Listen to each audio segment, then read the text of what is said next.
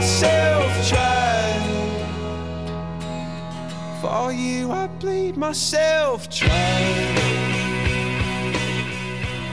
Muy bien, seis minutos pasaron de las ocho y media de la noche. Yellow, escuchando canción de Coldplay, por supuesto, en Millennium Sports. Nos queda un ratito eh, de programa todavía, un poquito menos de media hora, hasta las nueve de la noche. Lo prometido es deuda. Martes de golf, martes de no está dada. A Fede Pondesica lo presentamos de esta manera.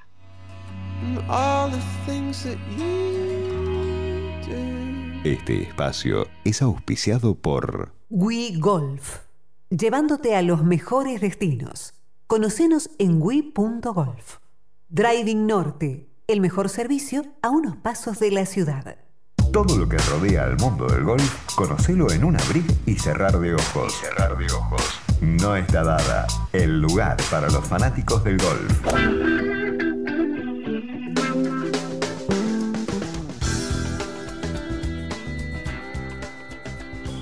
Fede, querido, buenas noches. ¿Cómo te va?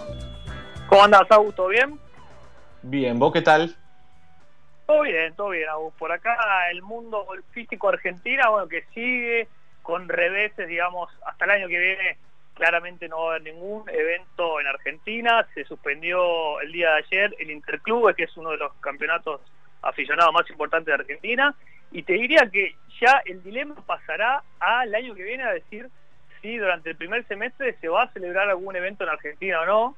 Recordamos que el PGA Latinoamérica se instaló estos últimos cuatro meses de, del año en Estados Unidos, va a jugar la final en, en Florida y, en Puerto Rico y al parecer te diría que ya el año que viene me parece que hay olor a que va a empezar también el PGA Latinoamérica va a empezar con eventos en Estados Unidos hasta que no esté la vacuna dudamos que, de acá a, a mitad del año que viene o, o pasado mitad de año te digo se vuelva a jugar golf profesional en Argentina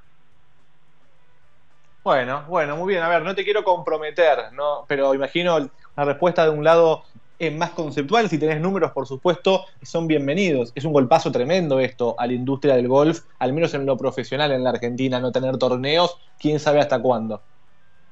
Totalmente, Agus. La verdad es que te diría que la mayoría de los golfistas se pudo reinventar, pudo ir a Estados Unidos. Era, era una inversión para ellos, pero bueno, se tienen que mantener competitivos.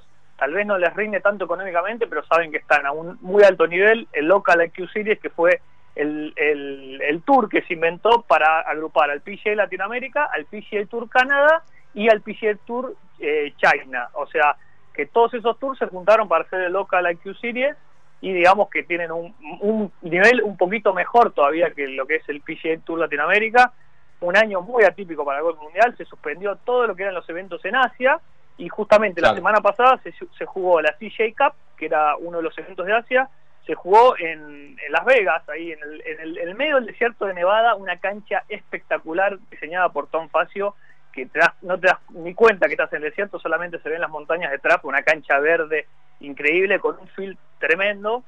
Eh, triun- triunfo de Jason Kokrak, que luego de ocho años en el PGA Tour pudo ganar, así que por suerte se le dio una muy buena actuación de Nieman, que salió sexto, y de Sebastián Muñoz, el colombiano noveno. Y este jueves, Agus, también empieza el otro evento que hubiese sido celebrado en Japón, que defiende nada más y nada menos que el señor Tiger Woods. Eh, el año pasado se jugó el primer Soso Championship, este, este año pasa al Sherwood Country Club en California, y una cancha, digamos, Tiger defiende el título, pero además una cancha que le sienta muy, muy bien al Tigre, porque de 12 veces que jugó en esta cancha, 5 veces ganó, 5 veces salió segundo, una vez salió cuarto y su peor actuación fue el puesto número 14, así que todas las miradas esta semana en Tiger, que no viene de jugar hace, desde el US Open que no juega, y jugará el Soso Championship y recién eh, el Masters, y busca su triunfo número 83 para ser el máximo ganador de la historia del PGA Tour y pasar por uno a Sam Smith. El año pasado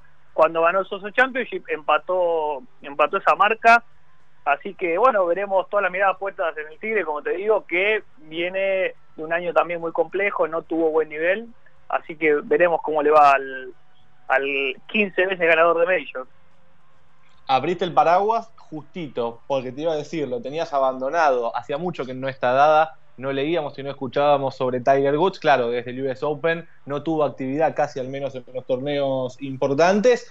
Eh, un año que tal vez lo comparo con lo que ha sido el tenis, por ejemplo, con Rafa Nadal, que tampoco juega todos los torneos, que se cuida un poco más, sabiendo que el ranking está protegido. Ayúdame, por ejemplo, en el caso del golf, a ver de qué manera, si ha habido alguna decisión oficial, no me acuerdo si lo tocamos en relación a respetar los cupos eh, y los, los beneficios a partir de, de los campeonatos y más allá de no jugar todos los torneos, pero Tiger Woods creo eligiendo un poco más los que juega también en esta etapa de su carrera, ¿no? Totalmente, Agus. La que acostumbrarnos a que ya Tiger está más en el ocaso de su carrera que, la verdad que, en el auge de su carrera. Los 2000, del 2000 al 2009 fueron los, mejores años de Tiger. Después muchas lesiones.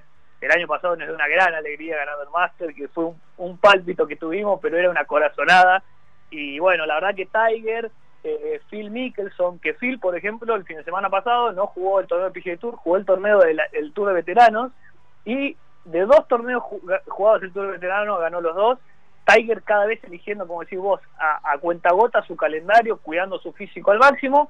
Y sí, sí, como me preguntás, este año no hay ni ascensos ni descensos en el PGA Tour, o sea que queda todo bastante fijo como estaba, así que no, no hay compromisos, tantos compromisos a nivel calendario. Tiger este año te diría que va a jugar tres o cuatro eventos solamente, digamos, de esta, esta temporada eh, así que bueno, veremos qué, nos depara y si nos da alguna alegría.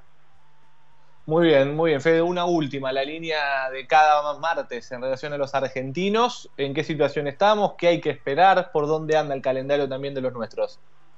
Bueno, argentinos, como te decía, muchos eh, que se fueron a Estados Unidos, que son del PGA Tour Latinoamérica, Leo Marelli, Mati Lescano, Andrés Gallegos.